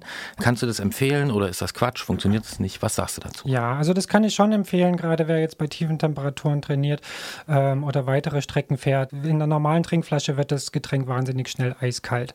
Und das ist auch nicht gesund, wenn man dann bei so tiefen Temperaturen so kalt trinkt. Und da gibt es so Thermos-Trinkflaschen, auch aus Kunststoff, die so doppelwandig sind. Da passt zwar nicht ganz so viel rein, aber die funktionieren in begrenztem Maße. Also man kann sich das nicht so vorstellen wie bei einer richtigen Thermoskanne, dass man dann nach, nach Stunden ein Heißgetränk rausholen kann. Ähm, aber es ist zumindest nicht mehr ganz so kalt. Jetzt hast du erzählt, dass du nur eine einzige Trinkflasche äh, benutzt und noch eine zweite hast, ich sag mal so für Rennen. Aber ich würde jetzt mal eine These wagen. Liegt das vielleicht auch daran, dass du einfach an deinem Rad nicht zwei äh, Halter haben möchtest? Also findest du es ästhetisch doof? Äh, nö, das finde ich ästhetisch nicht doof. Ich habe sogar zwei Halter dran, aber ich fahre meistens nur mit einer Trinkflasche los. Ja, und jetzt können wir dich natürlich festnageln. Jetzt musst du uns natürlich noch über deinen Flaschenhalter erzählen. Was macht denn einen guten Flaschenhalter aus? Ja, das ist auch nicht so trivial. Also ein guter Flaschenhalter muss die Flasche natürlich auch auf ruppigem Untergrund festhalten, dass sie nicht rausfliegt. Er klappert nicht. Äh, er klappert nicht, aber trotzdem muss die Flasche leicht rausgehen. Wenn man da wahnsinnig dran zerren muss äh, und auch Probleme hat, sie wieder reinzustecken, ist er auch nicht gut. Und es gibt da auch Toleranzen. Also die Flasche sollte zum Flaschenhalter passen. Vielleicht muss man da mal ein bisschen rumprobieren, dass es gut passt. Hast du da eine Materialpräferenz? Weil da gibt es ja einige. Ähm, nö, habe ich gar nicht. Also das gibt sowohl ultra teure Carbonflaschenhalter, die saugut funktionieren können, als auch die ganz günstigen Plastikteile oder welche aus Metall. Da würde ich nach Optik gehen. Gibt es eine ideale Größe für eine Trinkflasche? Gibt es ja auch verschiedene. Gibt es auch verschiedene, das stimmt. Ähm, ja, also meine ist, hat so ein Dreiviertel Liter, damit komme ich gut klar. Aber Die passt bei kleineren Rahmen oft nicht ins Dreieck. Da muss man dann irgendwie äh, auf halbe Liter Flaschen ausweichen. Darunter habe ich jetzt noch nichts gesehen. Ich hätte noch einen Tipp. Wenn das nämlich so eng ist, weil zum Beispiel der Rahmen so klein ist oder da noch äh, so eine Tasche oder so ins Rahmendreieck geklemmt wird, da gibt es ja auch Flaschenhalter, die heißen dann irgendwie Side Entry Cages oder so, also wo man die von der Seite quasi die Flasche reinstecken kann. Oder es gibt ja sogar diese Flaschen, da hat man überhaupt keinen Flaschenhalter, sondern nur noch zwei so wie so Knöpfe, auf die man die Flasche dann so drauf schiebt. Funktioniert das denn? Ja, das kenne ich. Auch das funktioniert. Äh, der Nachteil ist halt, äh, dass du dir diese spezielle Flasche dafür kaufen musst und äh, die dann auch relativ teuer ist. Ist. Und äh, bei den Flaschenhaltern, wo man sie zur Seite rausnehmen kann, ist der Nachteil, man kann sie nur mit, also von einer Seite bedienen. Es gibt dann Rechtshänder oder Linkshänder Flaschenhalter und du kriegst sie nur zu einer Seite raus. Aber das kann tatsächlich die Lösung für sehr kleine Rahmen sein, um da ordentlich was zu trinken mitzunehmen. Jetzt habe ich noch so persönlich äh, beim Beobachten festgestellt, dass es noch zwei andere Trinktypen gibt. Zum einen gibt es den Typ 1,5 Liter Wasserflasche irgendwie noch mit reinstopfen. Was sagst du dazu? Ja, so für die, die Gelegenheitsradler, Pendler, weiß ich nicht, die mal schnell im Supermarkt äh, äh, sich versorgen wollen, geht das. Für Rennfahrer eher nicht, weil die Flasche aufzuschrauben und zuzuschrauben, dafür hält man dann besser an und das ist im Rennen ungünstig. Und dann gibt es natürlich noch Nummer zwei, das Kamel, würde ich jetzt mal sagen. Also einfach so ein Rucksack. Ist ja auch eine ganze Zeit äh, durchaus populär gewesen. Was hältst du davon, so ein Trinkrucksack?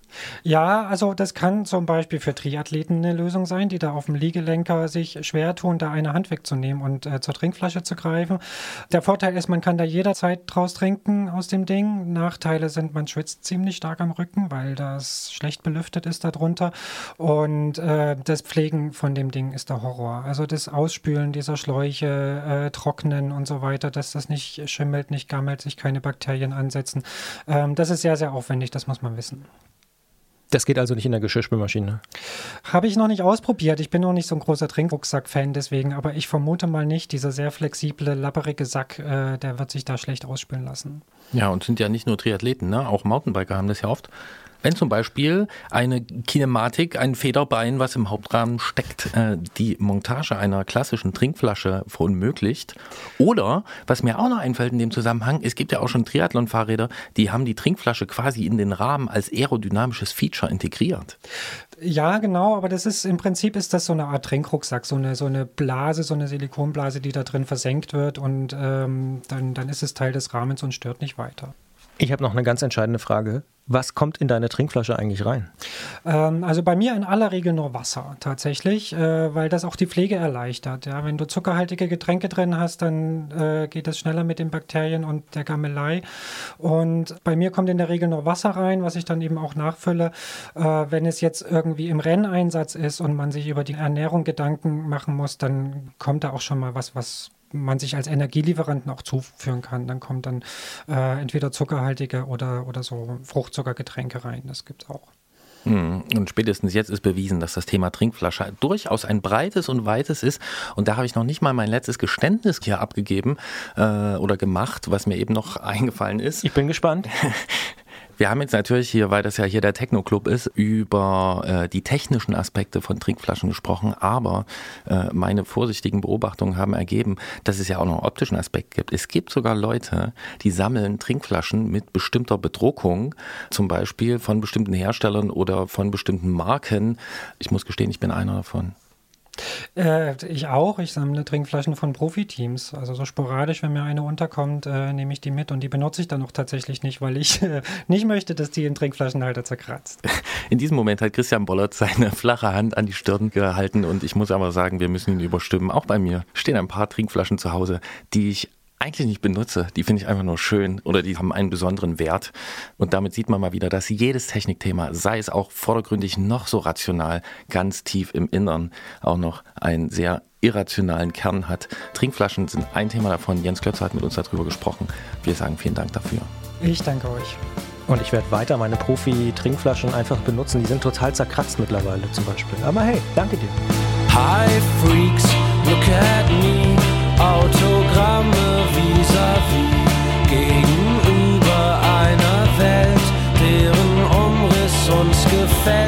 Geld steht schon bereit.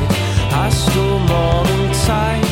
Nein, ich auch nicht. Was sein muss, das muss schließlich sein.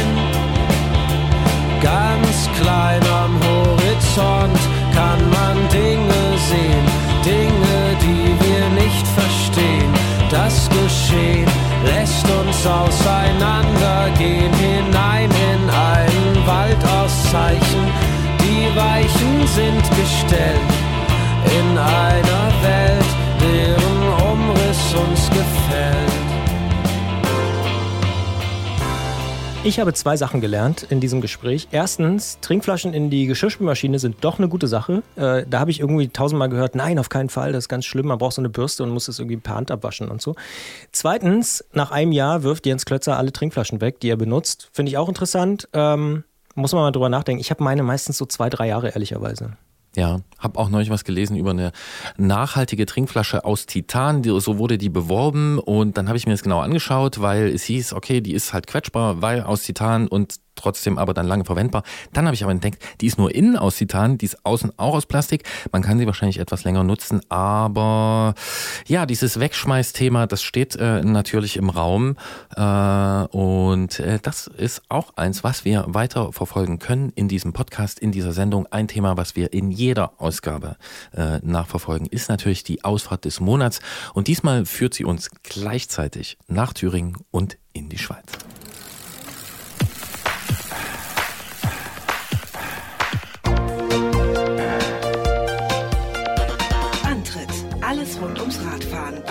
Detektor FM.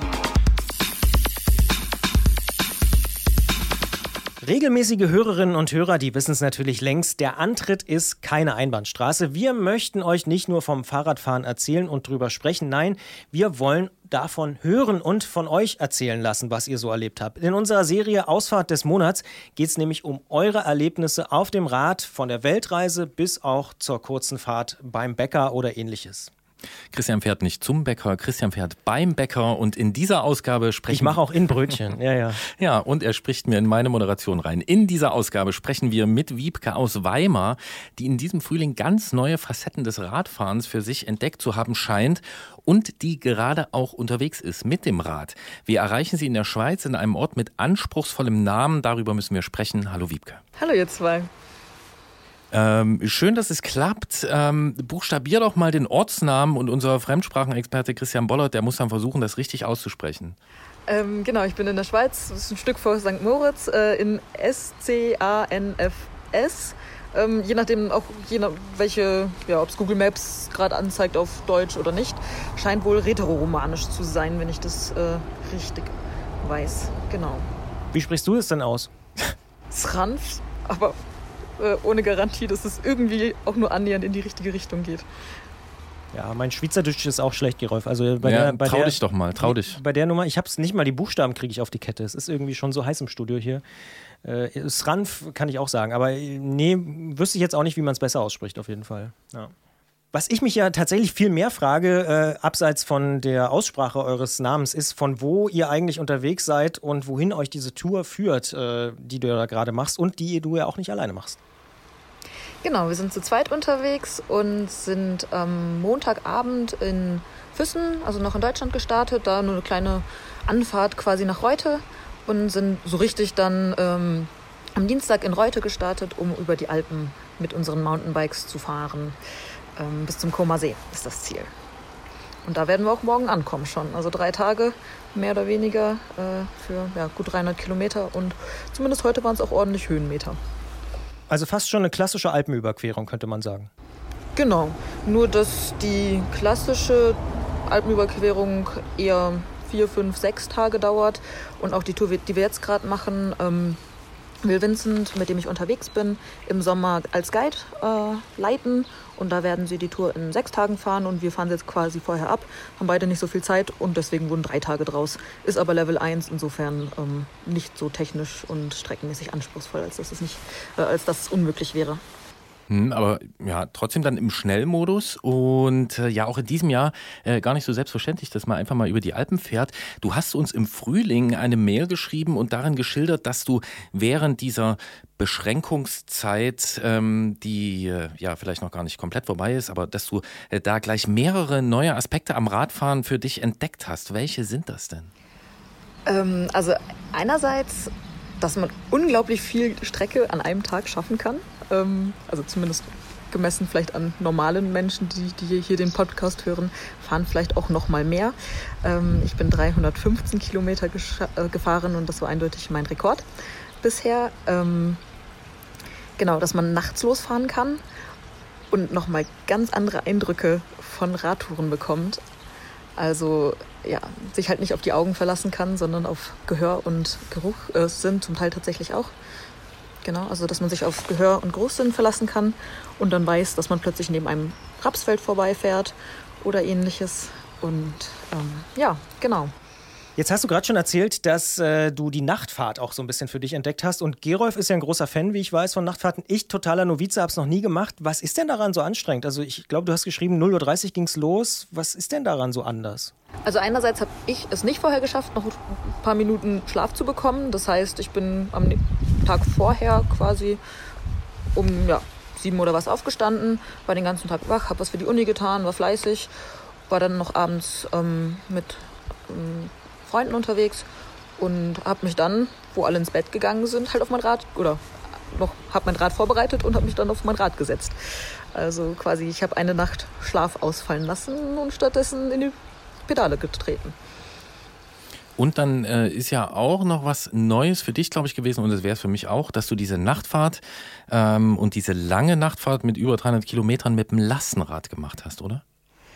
Genau, das habe ich in dem Umfang noch nie gemacht. Ich habe das Lastenrad Anfang des Jahres über eBay Kleinanzeigen auch in Thüringen gefunden und bin nur mal unverbindlich hin, um es mir anzuschauen. Ähm, ist ein Omnium Cargo, also ein sehr, sehr sportliches Lastenrad, auch mit quasi Rennbereifung drauf. Habe mir jetzt noch Clickies dran gemacht letztendlich. Ähm, genau, ich wollte es mir unverbindlich mal angucken, war ein attraktiver Preis und konnte natürlich nicht Nein sagen. Ähm, so N plus 1 Regel, irgendwie fehlt dann doch immer ein Fahrrad. Und jetzt musste das natürlich ordentlich eingefahren werden. Und da ja, habe ich gedacht, was kann man machen? Und wollte es direkt richtig verrückt angehen. Jetzt müssen wir natürlich Christian Bollert noch erklären, was die N plus 1 Regel ist. Kannst du das kurz übernehmen? Es reicht nie äh, die Anzahl N, die du als Fahrräder besitzt, ähm, die reicht niemals aus. Also man braucht immer irgendwie dann doch noch eins. Also ich merke das auch gerade auf meiner Alpenüberquerung. Ich habe ein Hardtail, bin damit unterwegs. Manchmal wird auch ein Fully Spaß machen. Ähm, also wer weiß, was das nächste Fahrrad wird. Aber genau, es reichen nie die Anzahl N Fahrräder aus, die du bereits besitzt. Also Wiebke, das geht nicht gegen dich, aber gegen Gerolf. Es ist unfassbar. Natürlich kenne ich die N plus 1 Fahrradregel. Äh, Ich mache ja diesen Fahrradpodcast nicht erst seit vorgestern. Aber gut, ich sage trotzdem an dieser Stelle schon mal vielen Dank, Wiebke, für diese Einblicke. Wir reden gleich im Podcast-Bonus natürlich noch ein bisschen weiter über deine Touren, über die Sachen, die du so entdeckt hast mit dem Lastenfahrrad, den Clickies in der Nacht und so weiter im Podcast. Und an dieser Stelle heißt es aber natürlich einfach vielen Dank, Grüezi und gute Fahrt. Danke. Und dann sind wir jetzt im Podcast und äh, ganz verschämt notiere ich mir, dass ich, äh, dass dies eben einer der wenigen Momente war, in denen ich Christian Bollert tatsächlich unterschätzt habe. Das soll mir nicht nochmal vorkommen. Ein Riesenfauxpas. Ein Riesenfauxpas. Aber eigentlich geht's hier ja um Wiebke und um ihre Entdeckung. Und in der Mail hast du auch noch geschrieben äh, davon, dass du äh, sowas wie Micro-Adventures äh, entdeckt hast. Ich bin mir jetzt nicht sicher, ob Christian den Begriff kennt. Mikroabenteuer kenne ich. Mikroabenteuer. Und das hat nichts mit Podcast zu tun. Ja, Wiebke, was ist das Schöne an Mikroabenteuern für dich? Das Neue. Also gerade jetzt, ähm, nachdem die Corona-Beschränkungen zumindest so weit gelockert worden sind, dass die Uni wieder gestartet hat, hatte ich halt super viel von 0 auf 100 zu tun, musste ähm, mit Online-Uni mir auch viele Programme runterladen und ja, war sehr beschäftigt. Und gerade wenn ich viel beschäftigt bin, viel um die Ohren habe, habe ich auch noch mehr das Bedürfnis, irgendwie rauszukommen und mal abzuschalten und was ganz anderes zu machen.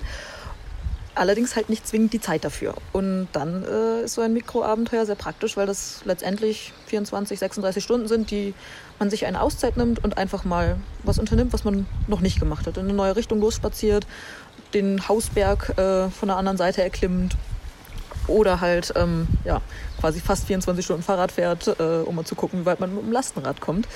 Ähm, ja, darf jeder machen, was er will, aber in kürzer Zeit, kürzer, die Idee ist, in sehr kurzer Zeit ähm, sehr viel zu erleben, um dann wieder energetisiert zu sein, um weiterzuarbeiten. Wiebke, was Gerolf natürlich nicht wissen kann, ist, dass mir das Konzept des Mikroabenteuers natürlich sehr äh, bekannt ist und ich das ähm, tatsächlich als Buzzword ziemlich furchtbar finde, aber als Idee ziemlich gut. Was findest du denn äh, an dieser Idee so gut? Ich sag mal so Powerurlaub in 24 Stunden.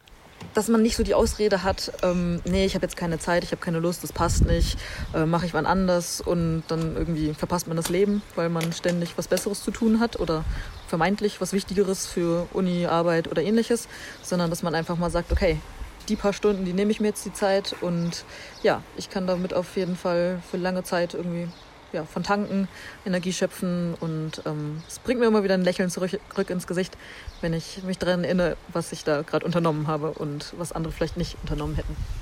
Ja, ich glaube, ich verstehe euch beide. Also ich verstehe genau, was du meinst. Ich äh, mache das auch oft, habe das jetzt gerade auch in den letzten Wochen öfter mal gemacht und das bringt mir auch viel. Ich verstehe aber auch Christian, äh, dass dieser Begriff ja, ein, das ist ja so eine Verniedlichung und ich muss sagen, ich mache ja lieber ein, ein großes Abenteuer als ein ganz kleines, was ich dann noch irgendwie in Terminplan reinquetsche. Jetzt bist du ja auch mehrere Tage unterwegs gerade, äh, also immerhin drei. Ähm, was hält denn länger bei dir vor? So ein, so ein immerhin Mehrtagesurlaub oder ist so ein, kann so ein Mikroabenteuer auch so lange flashen, dass es dann eigentlich noch eindrucksvoller ist? Das hängt ganz vom Abenteuer selbst natürlich ab. Aber ähm, gerade auch bei längeren Touren sind's, ist es nie die ganze Tour, die als oder schon auch ein Stück weit als Ganzes in Erinnerung bleibt. Aber so die besonderen Momente sind wirklich einzelne Momente, die ich quasi an einer Hand abzählen kann und die nur relativ kurz waren. Insofern würde ich schon sagen, dass man auch in kürzerer Zeit äh, viel erleben kann und ein tolles Abenteuer erleben kann. Aber klar, ich habe auch schon längere Touren gemacht und die sind mir auch noch sehr, sehr präsent. Aber auch vor allem dann halt mit besonderen Augenblicken, die ich während einer längeren Tour erlebt habe. Stichwort längere Tour, ähm, auch wenn du sagst Level 1 und ist ja gar nicht so schlimm und so, trotzdem fahrt ihr über die Alpen und es ist ja nicht mehr nur ein Mikroabenteuer, sondern vielleicht sagen wir mal ein MIDI-Abenteuer. Gibt es denn schon so einen Moment, äh, den ihr jetzt festgestellt habt oder vor allen Dingen du, äh, der bei dir hängen bleiben wird von dieser Tour? Also wir reden ja jetzt eigentlich über deine Tour, die du ganz am Anfang im Frühjahr gemacht hast, über Nacht, aber jetzt über die Alpen, gibt es da was? Habt ihr irgendeinen Elefanten gesehen oder so? Äh, Elefanten nicht, ähm, kein Hannibal oder ähnliches, obwohl wir auf der Via Claudia unterwegs waren, also schon irgendwie römische Spuren hatten. Aber ähm, vielleicht zwei Momente. Wir konnten im, am Montagabend, als wir angekommen sind, in Reute bei Freunden von Vincent übernachten. Und die hatten ein grandioses Haus mit bestem Bergpanorama. Und ich habe meinen Eltern ein Foto aus unserem Schlafzimmer, wo wir übernachten durften, geschickt. Und die erste Reaktion war, ist das eine Fototapete? Ähm, weil sie einfach nicht glauben konnten, dass wir da so ein tolles Bergpanorama hatten. Und gerade dadurch, dass wir halt ja, eh nur fünf Tage unterwegs sind, äh, war das so, okay, wir sind schon richtig in den Bergen. Ähm, das war klasse. Und heute ein Stück weit ähm, hatten wir relativ auf der Mitte unserer Tour einen ziemlich heftigen Ab Anstieg, rund dreieinhalb Kilometer und ein bisschen was über 300 Höhenmeter und es ging wirklich fies hoch. Bei 33 Grad, Mittagshitze, Sonne und ich habe echt gedacht, scheiße, ich werde heute Abend nicht ankommen und hier fertig für den Podcast sein. Ähm, ich komme hier nicht weiter, so Alpenüberquerung, ich überlege mir das nochmal. Und bin doch oben angekommen, auch wenn ich kurz mal schieben musste, was mich auch sehr geärgert hat. Aber ähm, genau, sind wieder runtergefahren, sind noch mal ein paar Mal hoch und runter gefahren und wir sind sogar schneller als erwartet angekommen. Also das war auch, äh, war dann doch gar nicht so schlimm, der eine Anstieg und so das Gefühl, dann runterzukommen. Und dann sind wir auch in einen sehr wunderschönen Ort ähm, in der Schweiz reingefahren, der wohl tatsächlich auch der mit schönste Ort in der, äh, im Engadin ist. Genau, und ähm, haben da Schweizer Käse und richtig gutes Tiroler Brot gegessen. Ähm, ja, so die Belohnung nach dem heftigen Anstieg und mit dem Käse in den Beinen bin ich dann auch noch über die nächsten Berge gekommen. Genau, und ich wollte das eben noch äh, anbringen, dass äh, zumindest der Moment, äh, der für uns da noch drin ist in deiner Tour, äh, der ist als schon jetzt, als wir uns eben äh, zusammen telefoniert haben, äh, auch schon die Glocken geläutet haben. Jetzt haben sie auch noch reingeläutet. Das nimmt mich so ein bisschen mit. Mit dem Käse kann ich auch was anfangen. Ähm, ja, und äh, wir wünschen euch, dass ihr da richtig gut ankommt und äh, dass es vielleicht beim nächsten Mal noch ein bisschen länger dauert als drei Tage, denn so gut Micro-Adventures sind, ich finde eigentlich immer noch Maxi-Adventures am besten. Auf jeden Fall, wenn man die Zeit hat. Ja. Ja, das ist dann eben das Problem, genau. Ähm, ja, äh, seid gut unterwegs, äh, genießt das, macht nicht zu schnell wieder los äh, von dort weg, äh, von der Fototapete. Ähm, und äh, wer auch mal mit uns über seine oder ihre Ausfahrt des Monats sprechen will, der schreibt uns einfach eine Mail an antritt.detektor.fm oder benutzt die Detektor FM App, deren Funktion Christian Bollert auch sehr gern erklärt. Das wird er sicher auch am Ende dieses Podcasts wieder tun. Wir freuen uns auf weitere Ausfahrten und sagen vielen Dank und gute Reise, Wiebke, egal wo, wie lang, ob mit Lastenrad oder Mountainbike. Ähm, ja, viel Spaß bei weiteren Abenteuern. Bis dahin. You are slowly moving out of sight. We've been lost, calling it a night. If only now. Trying to make it through it all somehow.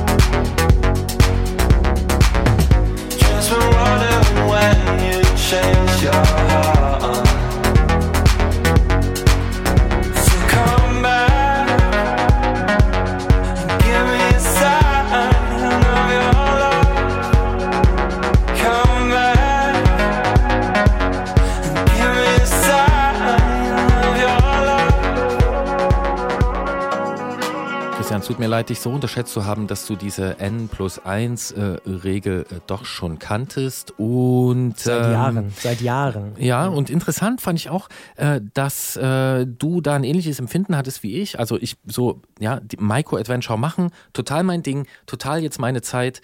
Ähm, Habe ich auch richtig viel davon, aber den Namen, den finde ich auch richtig schlimm, weil der hat sowas von Selbstoptimierung, ich in, in 24 Stunden noch mehr rein und äh, statt mal weniger zu arbeiten. Ähm, Ja, es ist so eine Hashtagisierung, finde ich. Hashtagisierung und Ja. statt, statt konsequent zu sein, weniger zu arbeiten, Klammer auf, wer das überhaupt kann und hm, wir kennen die Zusammenhänge, so, aber dann noch zu sagen, nee, dann mache ich das Abenteuer, das quetsche ich da jetzt auch noch rein. Ich finde das gut, dass du in ähnlicher Richtung denkst. Manchmal denke ich auch nach, Gerolf. Ich weiß, das traust du mir in der Regel nicht zu, aber ja. In dem Fall ist es so. Ich werde darüber nachdenken, was du mir damit sagen willst. Und äh, wir haben nachgedacht, was wir in dieser Sendung jetzt als Veranstaltung empfehlen. Ähm, Ehrlicherweise ist uns da nichts eingefallen. Es ist uns ein bisschen was eingefallen, aber ich äh, vermute, dass ihr, liebe Hörerinnen und liebe Hörer, das, was stattfindet, jetzt sowieso prominent mitbekommt, weil alles, was jetzt wieder stattfinden kann, ist an sich schon eine Nachricht. Ähm, das werdet ihr selbst äh, mitbekommen und dann ist es natürlich auch so, dass sie, diese Sendung nicht durch Zufall sich mit vielen verschiedenen Möglichkeiten in allen Bundesländern Deutschlands äh, beschäftigt hat, damit beschäftigt hat, wie es ist, über die Alpen zu fahren oder auch einfach mal vor der Haustür ähm, und äh, wie man sich damit ausstatten soll. Und das ist mein Vorhaben persönlich und natürlich auch meine Empfehlung, einfach das zu tun. Tut das, was geht, tut das, was äh, sicher ist, tut das, was Spaß macht. Nehmt die Möglichkeit wahr, etwas zu entdecken und äh, jetzt muss ich mich ganz schnell runterregeln, weil ähm, mehr missionieren will ich gar nicht. Ja, und viel mehr kann ich eigentlich auch nicht sagen. Fahrrad, Fahrrad geht raus, genießt den Sommer, genießt den Juli. Ich kann noch sagen, wann die nächste Ausgabe kommt. Die kommt nämlich am 6. August um 20 Uhr. Dann ist der Juli definitiv vorbei und der August hat angefangen. Im Wordstream bei Detektor FM, 20 Uhr geht's los. Und natürlich, wie ihr es gewohnt seid, wenig später als Podcast. Meistens am Freitag, versprechen wir es mal an dieser Stelle. Bis dahin erreicht ihr uns unter Antritt FM mit Lob, Kritik, Anregung und Ausfahrten. Und äh, Christian, ich äh, hätte es gern aus Traditionsgründen nochmal, dass du kurz die Detektor FM App erklärst. Sonst fehlt mir was. Ja, das habe ich vorhin schon mitbekommen, dass du diesen Punkt sehr, sehr magst. Es gibt Apps von Detektor FM, wer weiß es nicht. Bei Apple zum Beispiel kann man sie runterladen im App Store oder bei Google im Play Store. Dort findet man sie jeweils unter dem Namen Detektor FM. Ich kann es wirklich nur jedem wärmstens empfehlen, auch wenn ihr Antritt total doof findet und jetzt irgendwie, weiß ich nicht, wie lange, mehrere Stunden schon Folgen von uns gehört habt. Man kann auch andere Sachen von Detektor FM da hören und man kann mitmachen bei Antritt. Und das ist eigentlich wirklich ein cooles Feature bei Mitmachen, im Bereich Mitmachen. Wenn ihr eingeloggt seid, dann könnt ihr uns eine Sprachnachricht schicken, ein Foto zum Beispiel von einem Alpenpanorama oder auch eine Audioaufnahme und könnt vielleicht schon bei der nächsten Ausfahrt des Monats mit dabei sein. Einfach mal runterladen, Detective FM bei Apple oder bei Google im Play Store oder im App Store und gerne, wenn es gefällt, auch äh, fünf Sterne da lassen. Und jetzt musst du mir noch sagen, wo dein nächstes Abenteuer stattfinden wird, wo es dich hinführen wird. Äh, musst nicht sagen, wie lang es ist, aber auf was freust du dich in der nahen Zukunft? Mm, Ich glaube, es wird gar nicht so weit weg sein von Leipzig. Also in dem Ort, wo wir ja uns beide logischerweise befinden und auch äh, leben und arbeiten. Ähm, und es wird wahrscheinlich ungefähr in zwei Wochen sein. Jetzt am Wochenende habe ich keine Zeit, aber am Wochenende danach wird, äh, werde ich was machen, was ich gut finde. Und tatsächlich habe ich mir vorgenommen, das passt vielleicht ins Thema Mikroabenteuer, früh aufstehen. Ich bin gar nicht großer Fan von früh aufstehen, aber um 5 Uhr losfahren äh, und zwei, drei Stunden um hier die Seen heizen oder einfach irgendwie eine, eine Runde und dann irgendwie um sieben oder um acht wieder da sein, frühstücken und dann ins Büro. Das ist auch mal ziemlich geil. Hat natürlich auch was von Selbstoptimierung, aber äh, in dem Fall ist es wirklich einfach nur genießen. Ich mache das so drei, vier Mal im Jahr, schaffe ich es. Und Juli, August ist dafür meistens die Zeit. Und du? Ich freue mich auf das nächste. Äh, ich will es gar nicht so nennen. Äh, nein, wir machen, nachdem ich mit einem, mit einem guten Freund jetzt schon ein paar Mal unterwegs war und wir. Tandem? Nee, das war nicht Tandem, aber wir waren mit Einzelrädern unterwegs, haben neue Entdeckungen gemacht äh, in Richtung Saaletal. Und als wir los wollten, hat seine kleine Tochter äh, mit vier Jahren gesagt, ich will auch mal mit, ich will jetzt mit, wir müssen was machen. Und da habe ich gesagt, du, das ist jetzt äh, zu kurzfristig, aber wir versprechen dir drüber nachzudenken, was wir machen können. Und wir machen jetzt tatsächlich am Wochenende einen, äh, ja, eine Kinder-Draußen-Schlafgeschichte. Wir fahren auch gar nicht weit, wir fahren an See, nehmen das Lastenrad, die Kleine kommt da rein, der achtjährige Sohn, der fährt mit seinem Rad, wir nehmen Essen mit, wir nehmen allen möglichen Spielspaß mit, machen uns einen richtig tollen Abend, gehen schwimmen, schlafen draußen, äh, wachen morgens auf, machen richtig gutes Frühstück und es ist uns sowas von egal, wie weit wir dabei fahren. Ein Fahrrad All-Nighter. Ja, wie auch immer man das nennen will.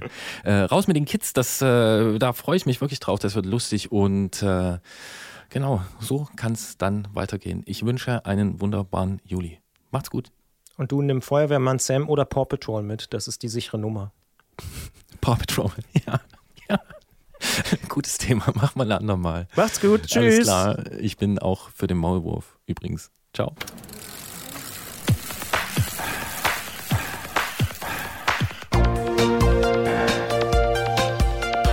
Antritt: Alles rund ums Radfahren bei Detektor FM.